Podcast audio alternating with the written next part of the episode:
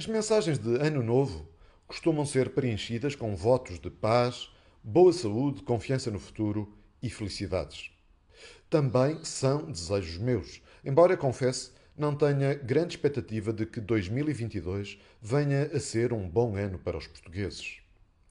Em janeiro próximo teremos eleições legislativas, mas quaisquer que sejam os vencedores, é de esperar que mais de dois terços do Parlamento continue a sentir ser sua missão pública a decidir sobre a vida dos portugueses, colocando o Estado como agente principal e referencial da sociedade. Ora, convém não esquecer que democracia e liberdade são conceitos diferentes e não raras vezes podem ser até conceitos incompatíveis. A democracia não é um fim em si mesmo. É antes um instrumento útil e uma ferramenta validada ao longo dos tempos para uma sã convivência em comunidade que permite ajustes das naturais tensões sociais.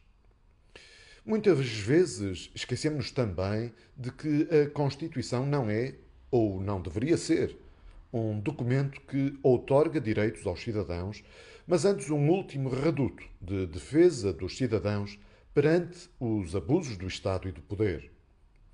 Porém, para uma democracia ser livre e aberta, os governos devem decidir sobre o mínimo possível acerca das nossas vidas.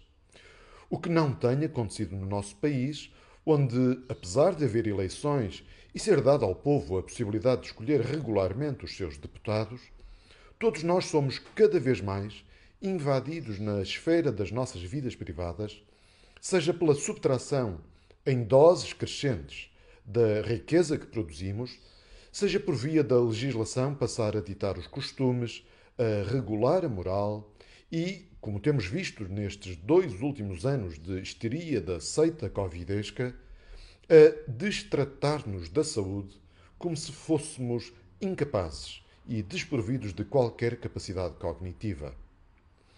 É razão para perguntar quão substantivamente diferente é a liturgia democrática das eleições da manutenção no poder de um tirano, quando, em ambas as situações, o resultado tende para o mesmo fim, que é o de apacentar populações servis e amputar a soberania de pessoas cientes e responsáveis por seu próprio destino.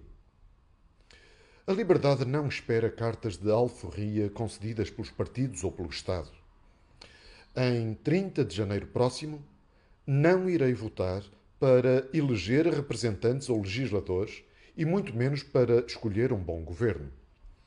O meu voto servirá para um contributo para desalojar António Costa e o PS do poder, acabar com o pior governo dos últimos 40 anos e rejeitar um grupo de dirigentes políticos caracterizado pela sua falta de dignidade e sórdida ausência de escrúpulos e princípios morais ou éticos.